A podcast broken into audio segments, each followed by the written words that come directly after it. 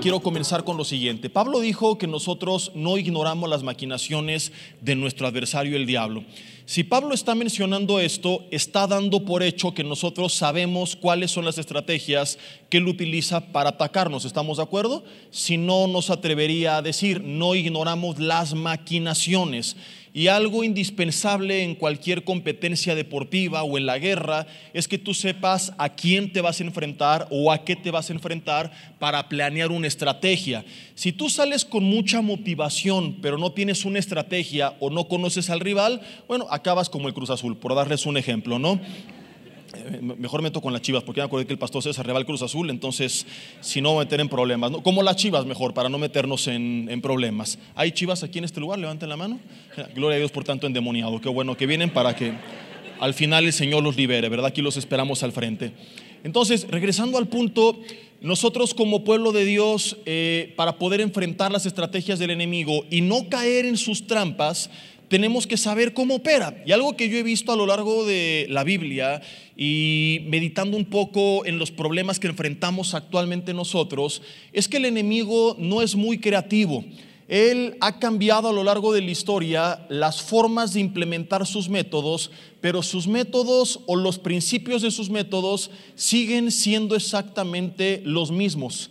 Y él se dio cuenta que no tenía que innovar o implementar nuevos métodos porque simplemente cambiando la forma le servía. Y a lo largo de la historia te das cuenta que con diferentes personas hizo exactamente lo mismo y una de estas estrategias o maquinaciones que Pablo da por hecho no ignoramos es justamente engañarnos acerca, hablé hace rato de nuestra identidad colectiva y ahora quiero hablarte de nuestra identidad individual.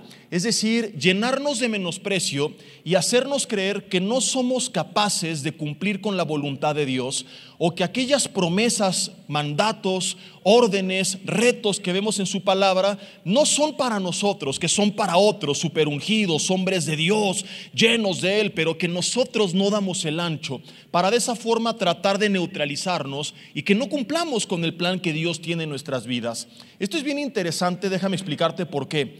Él sabe que si nosotros nos metemos a esa batalla con el Señor respaldándonos, haciendo la voluntad de Dios, no nos va a poder ganar.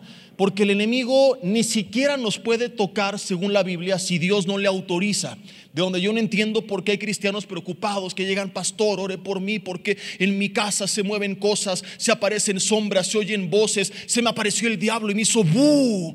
Cuando la Biblia dice que es un enemigo vencido, que tenemos autoridad sobre el reino de las tinieblas, que ningún arma forjada en nuestra contra va a prosperar y un montón de verdades más. Vemos con Job que para poderlo tocar le tuvo que pedir permiso a Dios, por lo cual no deberíamos de temer ya que él no puede actuar con libertad total para afectar a los hijos de Dios, a menos que Dios la autorice. Y si Dios la autoriza, va a ser para obrar como lo hizo con Job, a favor de su propósito sobre nuestras vidas. Nuestro problema no debería de ser el diablo, no deberíamos de preocuparnos por los ataques de Satanás, sino deberíamos de ocuparnos en mantenernos haciendo la voluntad de Dios, buscando en oración en su palabra su voluntad, porque si yo estoy caminando en el camino de Dios, ¿El enemigo puede acaso estorbar aquello que viene de lo alto? Él estaríamos hablando no que estorbó nuestros planes, sino los planes de Dios. Y Él no puede estorbar aquello que Dios ha determinado hacer. Y este es el punto al que voy y de donde parte este mensaje. Como Él sabe que no te puede parar, va a intentarte convencer de que no lo intentes. Porque Él sabe que si lo intentas no va a poder lograr que tú seas derribado.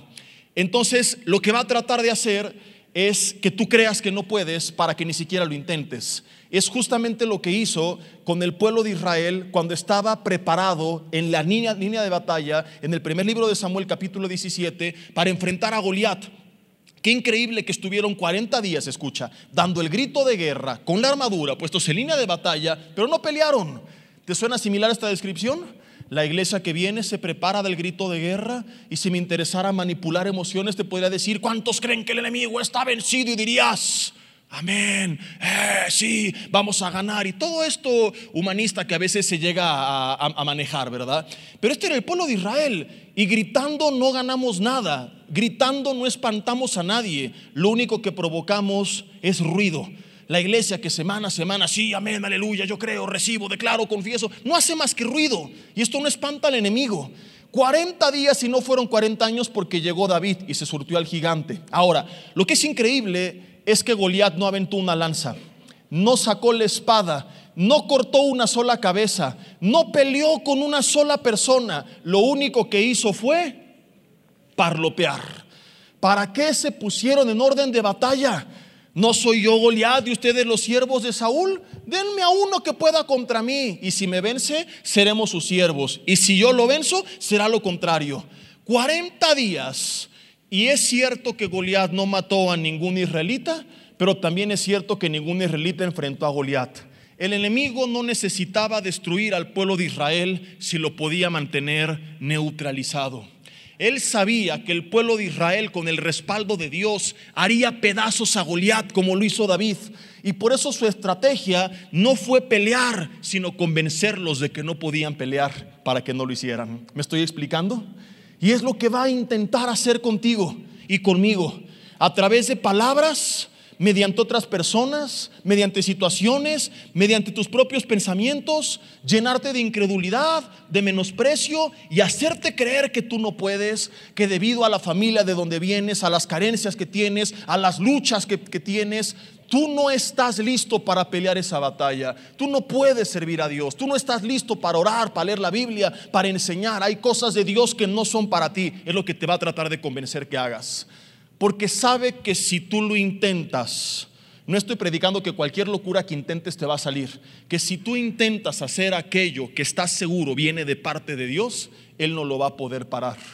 Como no te puede detener, te tratará de persuadir de que mejor ni lo intentes, para que te quedes como Israel 40 días o 40 años gritando, preparado, pero sin aventar una sola lanza.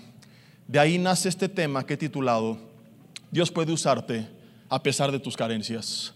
Y lo que quiero que veamos son algunos ejemplos en la Biblia de los más grandes hombres de Dios o algunos de ellos y cómo ninguno de ellos es lo que tú y yo creíamos que era, porque ¿Sabes qué es lo que sucede? Que cuando leemos la Biblia idealizamos a los personajes principales y pensamos que eran como extraterrestres que bajaron y que Dios usó, o superhéroes o querubines que tomaron forma de hombre y eran grandes hombres de Dios, pero nunca la historia se trató de quiénes eran ellos, sino de quién era su Dios.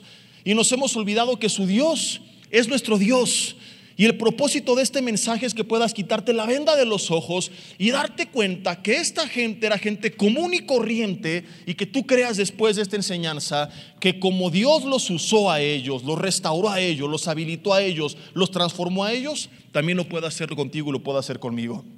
Por ejemplo, cuando hablamos de la oración, ¿qué hace mucha gente? Han llegado conmigo y me han dicho, pastor, usted que está más cerca de Dios, ¿puede orar por mí? Y digo, bueno, más cerca porque mido un 88 y a lo mejor estoy 13 centímetros más cerca que tú. En ese sentido, el pastor César está más cerca todavía de Dios que todos nosotros, ¿verdad? Pero la Biblia dice en Santiago 5, hablando de Elías, que era un hombre que oraba y dejaba de llover, volvía a llover, caía fuego del cielo, que era un hombre sujeto a pasiones semejantes a las nuestras. Es una forma de Dios de llamar nuestra atención y decir, hey, el hombre que elevó al cielo las oraciones más descabelladas humanamente hablando, no era de otro planeta, era como tú y como yo. Era un hombre que padecía o llegó a padecer por momentos de depresión, que llegó a perder las ganas de vivir, porque a veces vemos y decimos, no, es que era Elías, y los imaginamos así como que flotaban en el aire, ¿no? Y a veces nosotros como líderes tenemos la culpa, porque es la imagen que proyectamos. Porque en vez de presentarnos vulnerables y decir, ¿sabes qué? Yo también me desanimo. Yo también me he agüitado, también tenemos luchas, también tenemos problemas, también a veces no tenemos ganas de leer la Biblia, también nos da flojera a veces orar, también tenemos problemas en casa, lo que a veces es genuino, pero yo estoy seguro que ha habido veces que mi esposa aquí presente me ha querido ofrecer delante de Dios en sacrificio bueno, agradable y perfecto y vivo, ¿verdad? y que tú digas, ah, ellos padecen lo mismo que yo y a pesar de eso siguen adelante porque no se trata de ellos, sino de su Dios y su Dios es mi Dios, entonces yo también puedo. A veces, no sé si por temor a perder la autoridad o descubrirse lo que sea, nos ponemos tras una careta que no es. Entonces tú haces una, levantas una gran barrera entre lo que ves en la gente que Dios usa y tu persona y dices, yo no, yo no estoy a la altura. Yo nunca voy a ser usado por Dios porque esta persona me acaba de testificar que llegó a su casa y estuvo orando quién sabe cuántas horas y le dio consejería a los querubines y platicó con los serafines. Y yo cuando oro a los 10 minutos me quedo dormido. Entonces, no, no, no, son cosas totalmente distintas. Te da risa, pero te prometo que la realidad supera a la ficción. Yo te he contado y lo voy a repetir por aquellos que no lo conocen y solo porque veo que se están riendo. No, está mal que te rías, pero para que te des cuenta de que, en verdad es, la realidad supera la ficción. Que un día, en un viaje que estábamos hace muchos años en Israel, parte del tour incluía algunos días en Jordania, nación árabe, donde hablan en árabe, escriben en árabe, con con, con, letras árabes, que no son nuestros caracteres, sino que es como si tomaras una brocha, la metes una cubeta de pintura y salpicas, así como Aladín en toda la pared. En ese entonces se entiende que no habían teléfonos eh, con, internet y no había teléfonos inteligentes, no existía Waze, Google Maps, cosas por el estilo, como hoy en día que podemos ubicarnos donde quiera que estemos, ¿verdad? Entonces nos tocó a mi esposa y a mí ir a cargo de uno de los autobuses y llega una hermanita muy linda y estábamos en Jordania, en plena calle. Me dice, pastor, ¿le, puedo hacer una pregunta sin que le puedo servir? dije, va a preguntarme algo de la Biblia, no sé. Dice, ¿dónde puedo encontrar por aquí un cajero automático? ¿De verdad me está preguntando eso? Yo no sé qué pasó por su mente. Así como que, ah, no, ahorita le digo, hermana, porque aquí casual cada fin de semana vengo a echar un, café a Jordania, ¿no? hay uno por aquí, por allá y por allá y... O quizá imaginó que me teletransportaba en el espíritu, yo cada ocho días iba por ahí de paseo, o que iba a orar y que le decía, oh Señor, aleluya, revélame dónde hay un cajero, oh, lo estoy viendo. Oh, todo derecho, dice el Señor Rabadabadú. En la esquina, vuelta a la izquierda y luego vuelta a la derecha. Gloria, ahí está. Le dije, hermana, es la primera vez que vengo y usted lo sabe. No tengo la más mínima idea. ¿Dónde hay un cajero automático? Quizá pensó que iba a orar y Dios me lo iba a revelar. Le dije, no sé. Y son las ideas que a veces nos hacemos.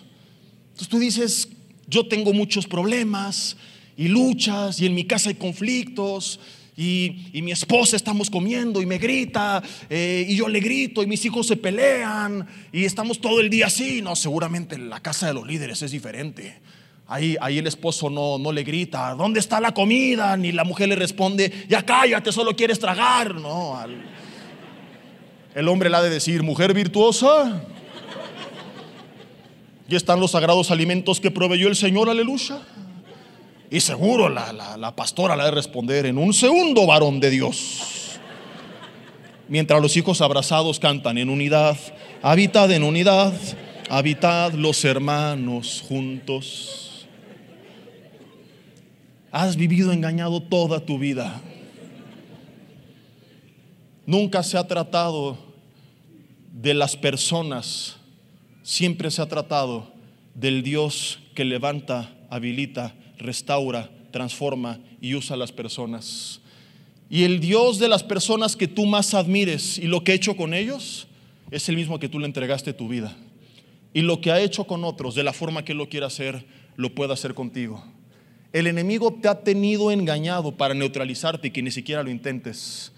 Que entonces tú ni siquiera pases de la línea de batalla. Y esto es lo que a mí me conflictúa. No que hay cosas que Dios quiere que tú hagas que no has hecho, sino que ni siquiera lo has intentado. No te quiero preguntar por cuántos enfermos oraste y sanaron, porque a lo mejor oraste por cien y no sanó ninguno. Y ya no es tu problema, depende de la voluntad de Dios. Entonces, no, no es la pregunta cuántos han sanado, sino siquiera te has animado a intentarlo. La pregunta no es por qué no lo lograste, sino por qué ni siquiera lo intentaste. Si hubieran peleado contra Goliat y Goliat los mata a todos, al menos murieron en el intento. Pero lo que es tristísimo es que en 40 días ni siquiera lo intentaron por un engaño diabólico, porque así ha trabajado Satanás siempre. tratando de convencerte que hay ciertas cosas que no son para ti.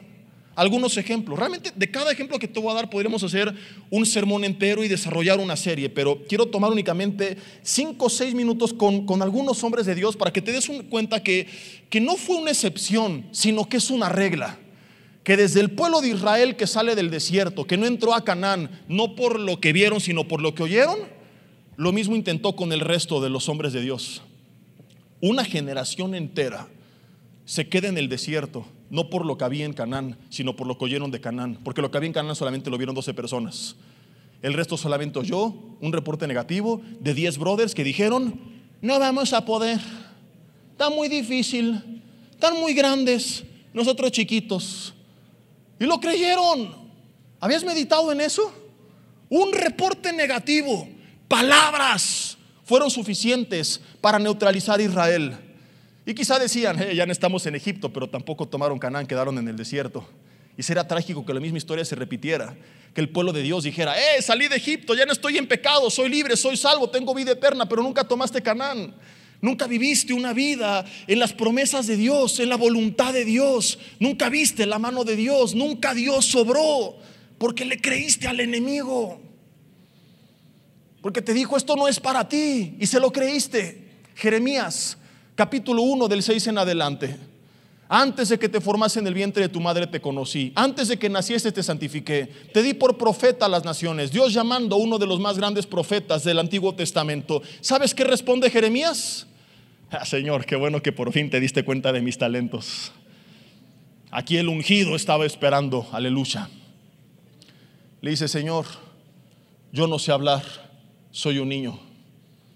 Toca sus labios y le dice, He aquí he puesto mis palabras en tu boca. No digas, soy un niño, porque a todo lo que te mande vas a ir. Y sabes que Jeremías, no va a ser fácil, van a pelear contra ti, pero no te vencerán, porque yo voy a estar contigo para librarte, dice Jehová. Verdades increíbles que entendemos aquí a partir de Jeremías. Podría de Jeremías hablar un montón de tiempo y, y solamente estos versículos son fascinantes. Jeremías no se la creyó.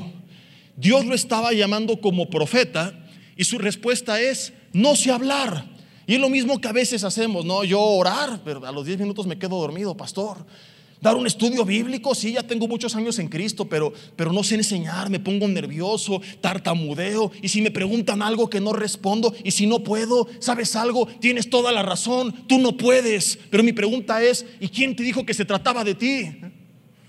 Y ahí es donde fallaste, que te miraste al espejo y pensaste que eras tú y nunca creíste que era Dios a través de ti.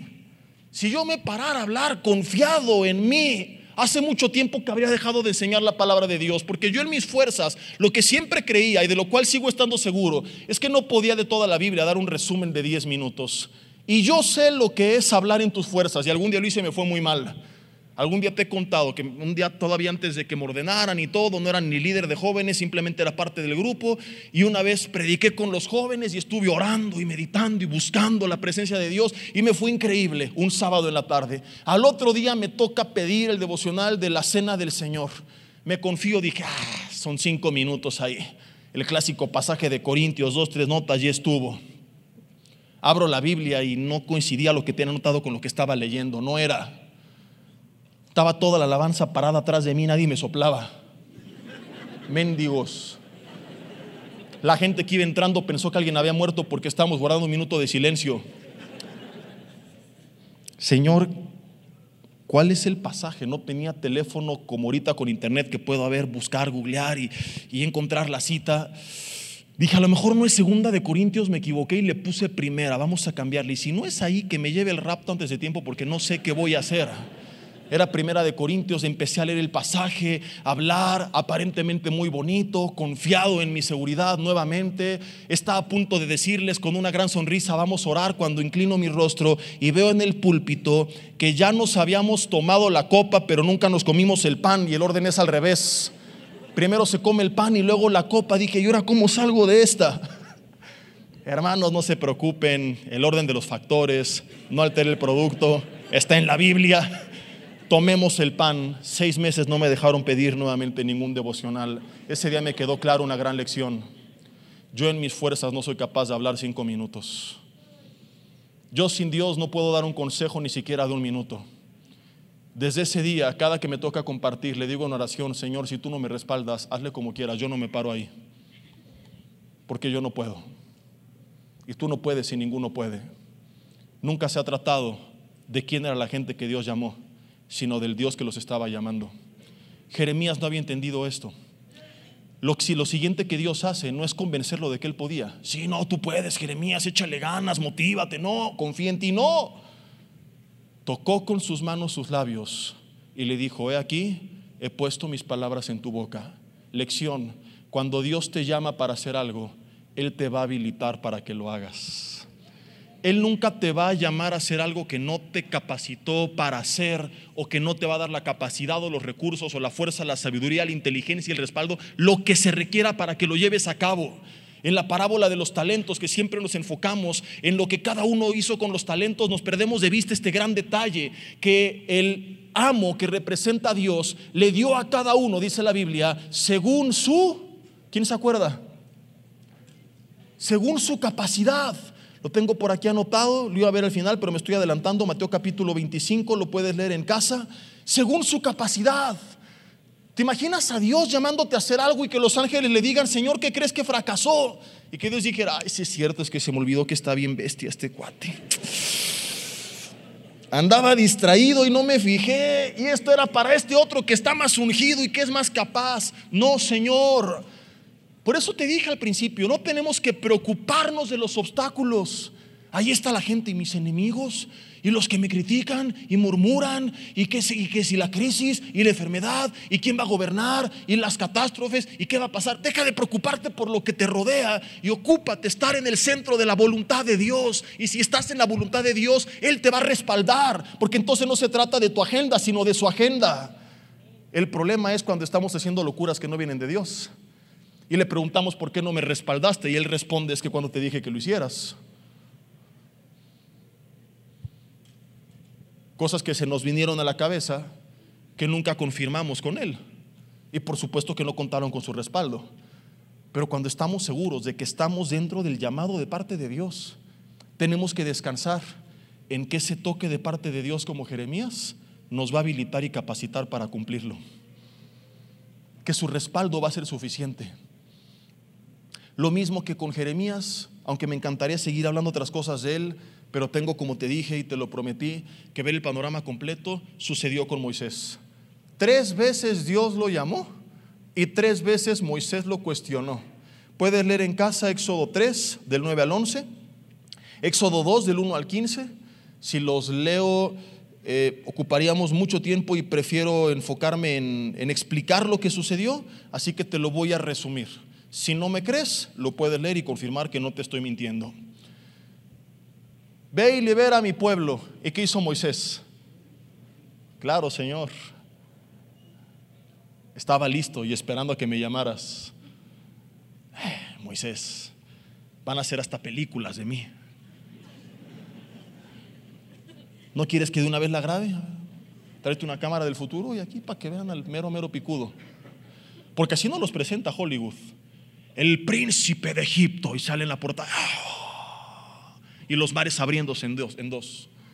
Cuando el hombre tenía 40 años aislado en el desierto pastoreando ovejas y no fue capaz de resolver un problema entre dos de sus hermanos o familiares, y Dios le regresa, los vas, y le, le dice, vas a regresar y lo vas a liberar a todos. Básicamente lo que le está diciendo es, vas a enfrentar a Faraón, gobernante del máximo imperio en ese entonces conocido, que es el egipcio, y los vas a liberar. Y Moisés le preguntó tres veces a Dios, pero ¿cómo le voy a hacer? ¿Pero qué les voy a decir? Pero no soy hombre de fácil palabra. Señor, ¿quién les voy a decir que me envió? Y las tres veces, ¿sabes qué le respondió Dios? Ve, porque yo estaré contigo. Y es que de entrada, por si tú no lo sabías, Moisés tenía un historial humanamente hablando terrible. Cuando nace, Faraón manda matar a todos los niños. Su madre, para salvar su vida, lo pone en una canasta. Lo recoge una mujer pariente de Faraón y, lo guarda y lo educa. Y, y su madre tuvo la oportunidad de educarlo en sus primeros años también como nana. Pero él no creció en casa con sus padres Entonces, imagínate que un día está platicando tu mamá, supón que todavía viva, si no es el caso, a ti y a cada uno de tus hermanos, la historia de su nacimiento y su crecimiento. Ay, qué bonito el de mi hermano, qué bonito el de mi hermana. Ahora, ahora cuéntame a mí, mamá. A ti ya te dije que te encontré en el río Lerme en una canasta y te trajimos, no estés preguntando. Toda la vida viendo a su pueblo siendo maltratado, hay gente que creció viendo cómo papá golpeaba a mamá, cómo el amante golpeaba a ambos, cómo un padrastro abusaba de los hermanos. Moisés vio a su familia siendo maltratada por los egipcios. Moisés intentó intervenir y se burlaron de él. Tú no te metas, tú mataste a un egipcio, ¿tú qué? Y esa hay gente que se identifica con él, que intentó resolver problemas en casa y no pudiste, que viste maltrato en casa, que llevas años aislado, evitando problemas, y de repente Dios se le presenta como si nada y le dice, ve y regresa y enfrenta a Faraón y libera a mi pueblo ahora todo el trasfondo que él tenía lo llenó de desánimo, como a lo mejor tú te sientes y dices, yo no soy capaz de esto. Yo no tuve un buen hogar. Yo no tengo esa seguridad. Yo no tengo el amor de mi padre. Yo no tengo el amor de mi madre. Yo no crecí con ellos. Yo vi a mi casa siendo maltratada. Yo sufrí abuso. Y poco a poco vamos bajando la cabeza. Y nos aferramos a lo que pasamos a tiempo atrás. En vez de mirar a lo que Dios nos está llamando de aquí en adelante.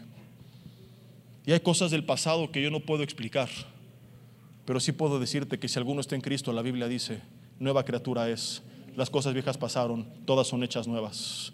Y si tú te quedas viendo al pasado, te vas a paralizar, como lo hizo, dicho sea de paso, la esposa de Lot, que Dios lo saca de Sodoma y Gomorra, porque a lo mejor no se trata de lo que otros te hicieron, sino de lo que tú hiciste, como Lot y su familia. Y Dios en su misericordia les da una nueva oportunidad y los levanta y les dice, vayan a la, tierra que yo les voy a mostrar, salgan de aquí, no miren atrás, no miren atrás. ¿Y qué es lo primero que hace esta señora? Mm. Mirar atrás. Y se quedó hecho una estatua de sal. Y así estamos a veces. Seguimos viendo atrás si yo hubiera hecho, si no me hubieran hecho, si hubiera dicho, si no hubiera dicho. Y no ganas nada con eso. Y quizás sufriste demasiado y tal vez tienes razón, nadie te entiende. Y pocos pasaron por lo que tú, pero te encontraste con Cristo que puede tener sanidad y restauración y perdón y que tiene un futuro glorioso por delante al que tienes que mirar. Y Moisés seguía con, con, todo ese trasfondo pensando en su incapacidad, porque todos estos traumas le provocaron tartamudez, ¿lo sabías? Cuando le dice, no soy hombre de fácil palabras, porque era tartamudo. Entonces imagínatelo enfrentando al faraón. No llegó un soldado con una metralleta y Rambo, deja ir a mi pueblo. Ahora llegó de, de, de, de, de, ja, ja, ja, ja. Y, y, y, en ese momento Faraón estaba en el suelo tirado de risa. Y por eso Moisés cuestionó su llamado. Pero yo, yo, yo, yo, yo, yo, yo, yo. Y Dios le dijo, sí, sí, sí, sí, tú, tú, tú, tú, tú, tú, tú. Ve y libera a mi pueblo. Pero ¿quién les voy a decir que me envió? Yo, yo soy, te ha llamado. Pero ¿cómo le voy a hacer? ¿Qué tienes en tus manos? Una vara. Suéltala. Se convierte en serpiente. Y de ahí en adelante esa vara representa la autoridad de Dios. Y está en sus manos cada que Dios obraba. Esa serpiente se come a las de Faraón. ¿Y qué nos muestra esto? Moisés pensaba que necesitaba más recursos de los que había, que no tenía los suficientes. Y a lo mejor así te sientes, es que no tengo la capacidad y el recursos que me faltan. Y si yo tuviera el dinero de aquella familia, la educación de ese joven, la preparación de ese pastor, y Dios dice, ¿qué tienes en tus manos? Lo que tienes, el tiempo que hoy tienes, el conocimiento que hoy tienes, la vida que hoy tienes, los dones que hoy tienes, que ante tus ojos no son nada. El día que lo sueltes y le permitas a Dios obrar, va a ser suficiente para que con esa triste vara el poder de Dios sea manifestado. Deja de enfocarte en ti. Yo te conté hace rato que hubo un tiempo en el que yo pensé y creía seriamente que no podía de toda la Biblia hacer un resumen de 10 minutos, hasta que solté la vara. Y un día leo la Biblia y me doy cuenta que empieza a hablar la mula de Balaam. Y dije, si la burra esta habló, que yo no lo haga. Y cuando tú lo que tienes se lo sueltas a Dios, se lo entregas a Dios, te das cuenta que a veces eso era suficiente o el primer paso para lo que venía. Pero ahí están muchos esperando a que venga más.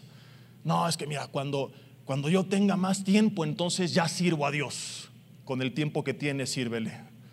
Cuando yo sea rico, entonces ya empiezo a sembrar en el reino de los cielos. Ya tengo tiempo para, para leer más y para orar más.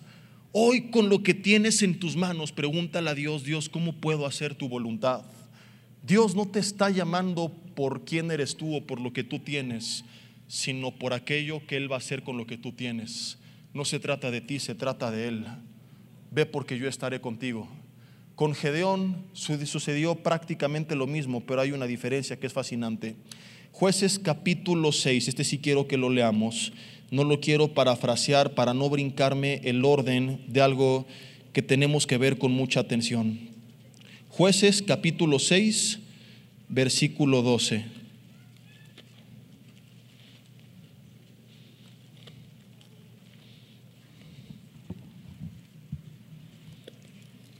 Está Israel siendo oprimido por los madianitas que le robaban la comida, encerrados en cuevas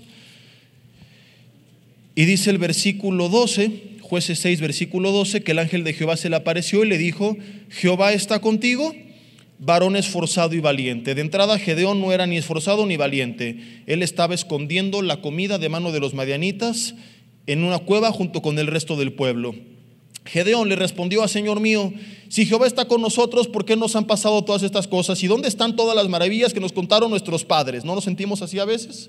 ¿Por qué si Dios está conmigo estoy pasando todo esto y lo que me han dicho en la iglesia y la Biblia? Y, mirándole Jehová, versículo 14, le dijo, bueno, termino de leer el, el, 13, dice, no nos sacó Jehová de Egipto y ahora Jehová nos ha desamparado y nos ha entregado en mano de los madianitas.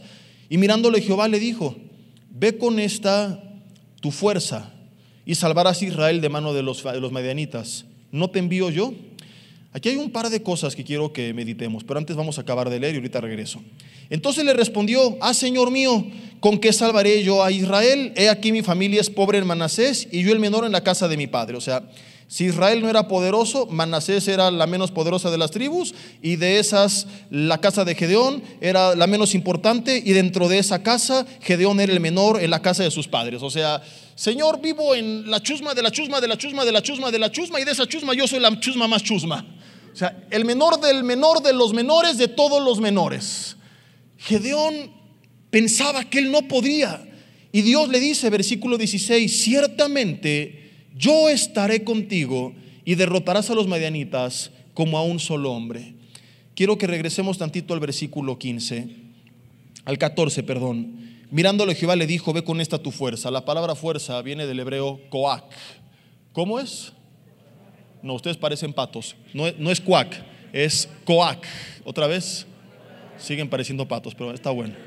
Coac que habla de una fuerza sobrenatural que Dios da. Realmente no se trataba de la fuerza personal de Gedeón, sino de lo que Dios haría con esa fuerza. Es la fuerza de Sansón, por ejemplo, es la fuerza con la que Caleb dijo que dada avanzada quería tomar todavía el monte que estaba pendiente de tomar. Es la misma fuerza de Gedeón, es la misma fuerza que en Proverbios dice o se define como la gloria de los jóvenes.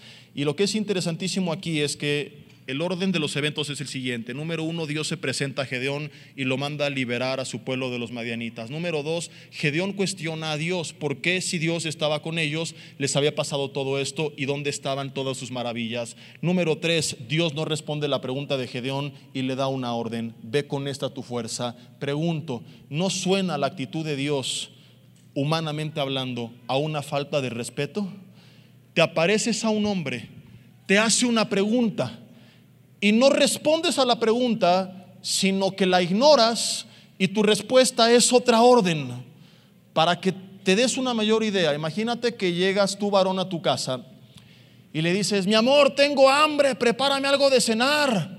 Y te pregunta ella, oye, cuéntame, ¿cómo te fue? Nada más llegas y me dices, pero antes vamos a platicar y cómo estás. ¿Y qué harías mujer si tu esposo te responde? Que te calles y que me prepares de cenar, te dije. Por tu bien, varón, espero que nunca lo hagas. Volteó a la ver a tu marido y dile, ni se te ocurra, porque te adelanto el apocalipsis. Te doy una muestra de las copas de la ira. ¿Sonaré respetuoso que un hombre hiciera esto? Por educación se responde a la pregunta. Dios no respondió a Gedeón. Dios no estaba interesado en responder las preguntas de Gedeón. ¿Cuál es la lección de esto? Que a veces la respuesta a nuestras preguntas está en nuestras acciones. Gedeón estaba preguntando mucho, pero no hacía nada más que esconderse de los madianitas. Lo que Dios está haciendo es responderle, pero con una orden. No le está faltando el respeto a Gedeón. Lo que le está diciendo es lo siguiente, Gedeón, me preguntas que dónde está Dios. Te estoy mandando a que actúes para que lo descubras.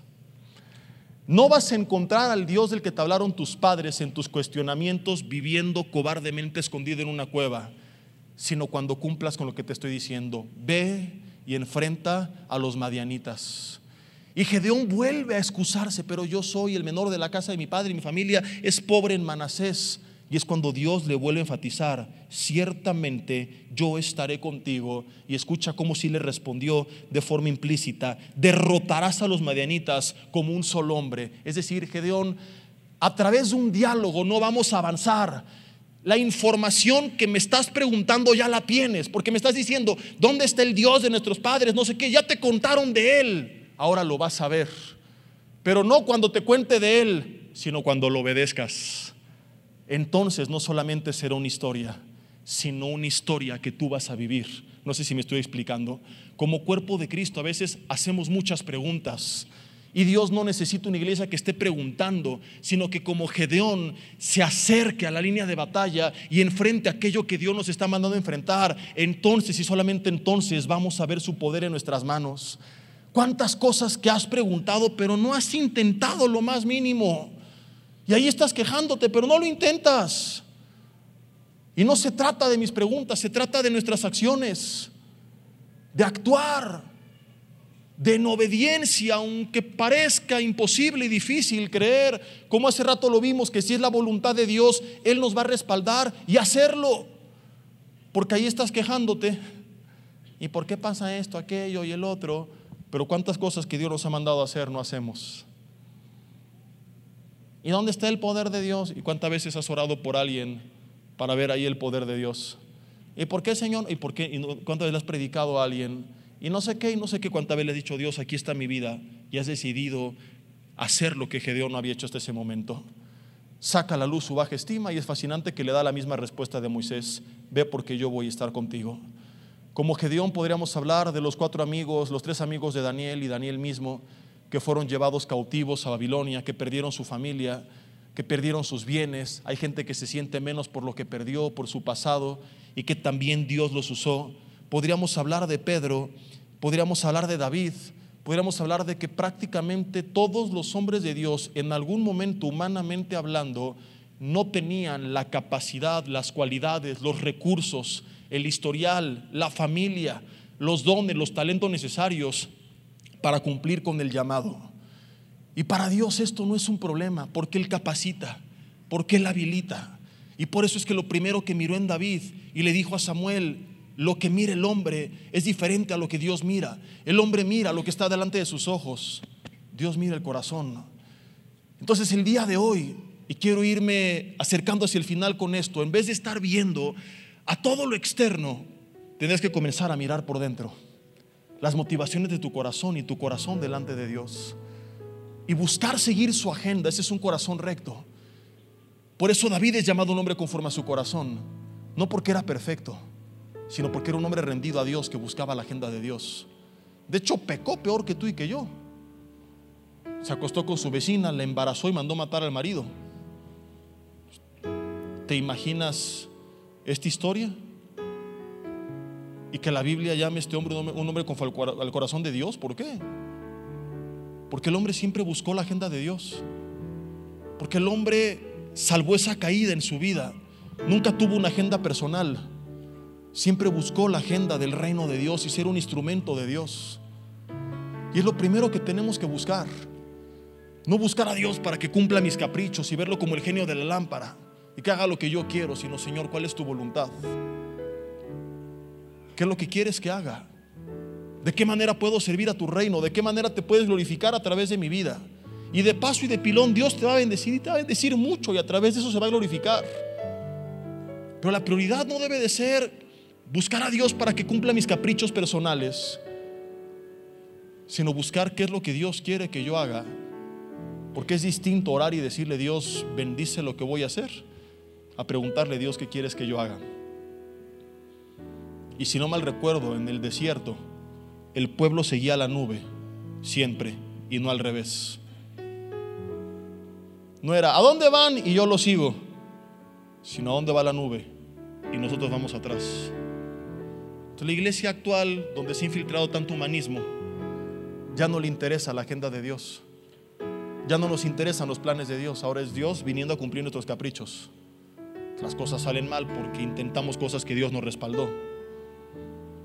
Y nos empezamos a preocupar de la adversidad que fastidió los planes, en vez de ocuparnos en una sola cosa, cuál es tu voluntad y ejecutarla sabiendo que Dios la va a respaldar. Pedro, que fue un líder importante de la iglesia primitiva, que con sus primeros dos sermones llevó, si no mal recuerdo, a ocho mil varones a Cristo, que al menos su sombra tocase a alguno de ellos. Ojo, yo no estoy diciendo que su sombra lo sanaba, es lo que la gente creía. Entonces, ¿qué tanto Dios lo usaba que la gente pensaba eso? ¿Sabes quién era y termino con él? Pescador. Dice Hechos 2, 41 en adelante, que era un hombre sin letras y del vulgo. Lee luego en casa Hechos 5, 14 y 16. Hechos 4, versículos 3 y versículo 4. Este es el pasaje donde dice que era sin letras y del vulgo. Los invertí.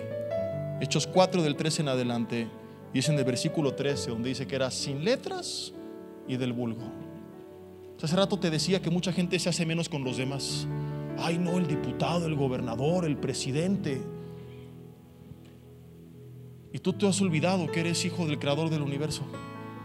Ahora, yo no estoy insinuando que seas un ignorante y como Dios te respalda, allí estuvo. Pedro no pudo prepararse, si tú puedes, hazlo. Sobre todo los jóvenes. Hubo gente como Daniel muy preparada y muy capaz, como Lucas. Pero hubo algunos como Pedro que no tuvieron esa oportunidad. Y mi punto es que eso no estorbó para que Dios obrara en él. Entonces hay personas que a lo mejor entraron y que se sienten inferiores y que han caminado con esta estima abajo porque no tuvieron la preparación, los recursos, la capacidad de otros. Y este era el hombre que la gente ponía a los enfermos en la calle para que su sombra los tocara. No sabía leer ni escribir. Eso es sin letras. ¿Sabes qué es la palabra vulgo? Lo más bajo de la sociedad. ¿Creías que tenía su empresa de pescados? Que llegaba Pedro con Pablo, muy formales y ¿cómo está amable Pablo? Muy bien, amable Pedro. ¿Qué cuenta en este amable día? Muchas cosas, amable Pedro. Prediquemos el amable evangelio, estas amables personas. Qué amables somos, cuánta amabilidad. Y entonces erguido, con una buena postura, se iba caminando. Cuando quizá había palabras que en sus fuerzas ni siquiera pronunciaba bien, porque no tuvo educación. Entonces yo no lo imagino así y espero que no te espantes con lo que voy a hacer, pero lo tengo que hacer para ilustrarte algo más cercano a la realidad de quién era Pedro, que no era nada que ver con lo que estamos imaginando. Y te lo digo para que te quites estas ideas de tu mente y te des cuenta que si Dios usó a personas así, te puede usar a ti, me puede usar a mí. Yo imagino a Pedro más bien acercándose con Pablo diciéndole, ¿qué transacciones en mi Pablo?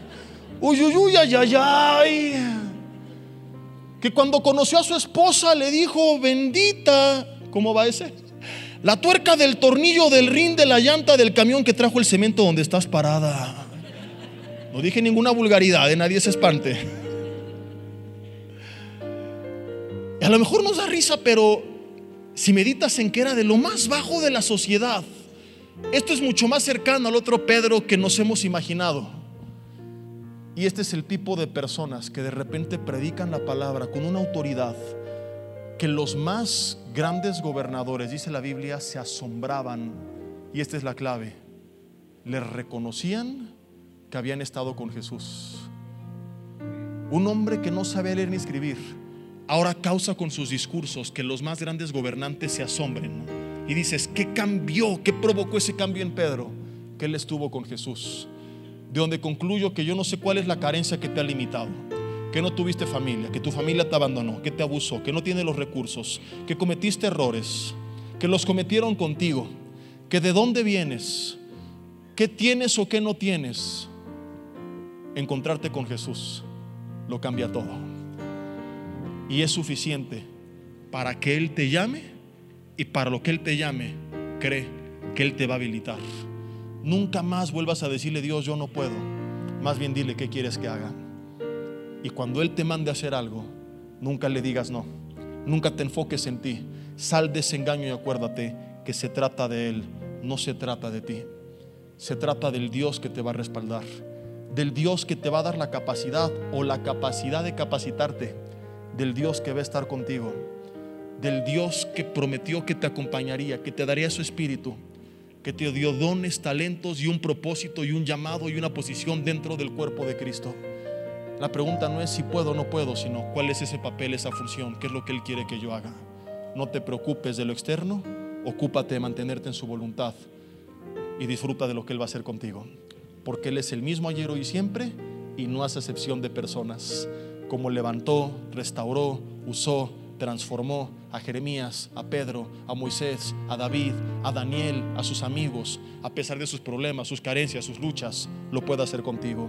Y se me olvidaba, querido hermano, Pedro, porque a lo mejor tú dices, bueno, tenía estas carencias, pero era un hombre santo. Yo he sido un gandaya toda mi vida. Te la compro, no te lo voy a rebatir. Y si vienes con tu esposa, dice, está diciendo la verdad. Este mismo Pedro negó a Jesús tres veces, pero luego se arrepintió, aprendió de su error, se encontró con él, recibió su perdón y no lo volvió a hacer. Que tampoco sea el, el pecado de tu pasado o las luchas presentes un impedimento. Si hay algo que te está conflictuando, acércate a Dios, pídele perdón a Dios, arrepiéntete, recibe su perdón y vive libre y sin culpa. Porque Romanos 8.1 dice que no hay ninguna condenación para quienes están en Cristo Jesús. Porque este también es un pretexto para muchos. Es que mis pecados y mis luchas, y como un día le dije en esta iglesia a un hermano que se acercó conmigo y que me dijo, pastor, es que usted no sabe, con esto termino, ¿con quién está hablando? Dije, ¿con quién estoy hablando? No, es que está hablando con el diablo. Si supiera todo lo que he hecho, se espantaría. Le dije, mucho gusto, hermano Lucifer. ¿En qué puedo servirle? No, no, no, es en serio. Si le contara todo lo que he hecho, se espantaría. Le dije, no lo tiene que hacer. Porque yo le quiero contar algo. Yo no sé qué es lo que usted hizo, pero sí sé lo que Jesús hizo en la cruz del Calvario. Y nada de lo que usted me cuente es más grande que lo que le voy a contar acerca de Jesús, que dio su vida por nosotros en la cruz y su sangre, dice Primera de Juan 1.7, nos limpia de todo pecado. Todo lo que usted me pueda contar tiene remedio en la cruz del Calvario, que es más poderosa que todo lo que usted hizo. Jesús es mucho más grande que nuestros pecados. Solamente arrepiéntete, ven a Él, ríndete a Él, recibe su perdón y entra en el plan de Dios, que nada lo sigue estorbando. Cierra tus ojos ahí en tu lugar y dile, Señor, te doy gracias por lo que me has enseñado en este día a través de estas historias. Y de acuerdo al personaje o la situación con la que te identificas, dile, Señor, reconozco que he vivido paralizado, engañado por el enemigo, puesto los ojos en mí, en mis recursos, en mi capacidad o en mi incapacidad, en mis luchas. Y es verdad, como el pueblo de Israel, me quedé en la línea de batalla y le creí al gigante. Pero en esta hora, dile en el nombre de Jesús, quiero romper esa línea de batalla, Señor, y salir rumbo al gigante y decirle como David, yo te voy a vencer, no por quién soy yo, sino porque Dios te va a entregar en mis manos. Quiero creer como le dijiste a Gedeón, a Moisés y a todos estos hombres, que no se trata de mí, sino que tú estarás conmigo. De forma simbólica, si quieres levantar tus manos como una señal de rendición, solo si así lo deseas, dile, aquí está mi vida, Señor, úsame no quiero vivir un cristianismo de desierto. No me basta haber dejado Egipto. Yo quiero tomar Canaán. Quiero ver tu mano, tu poder sobre mi vida. Quiero ser un instrumento de bendición para los demás.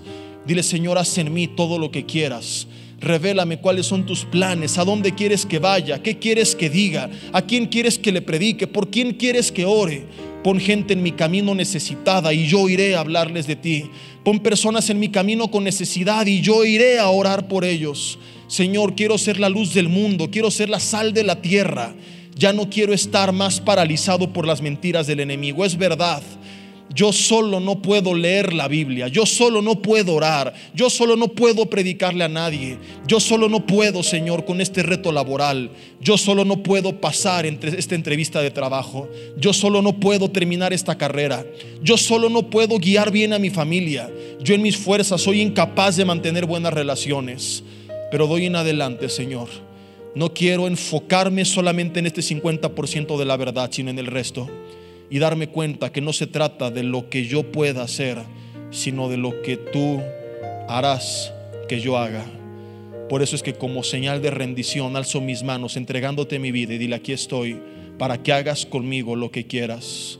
Usa mi vida, guíame, dame sabiduría, dirección, habilítame Señor, dame la fuerza, la capacidad, los recursos, los dones, los talentos, si no has venido nunca a Cristo y tienes una religión pero no una relación, dile Señor, hoy quiero venir a ti. Quiero que tú me perdones por mis pecados y que tampoco sean un impedimento.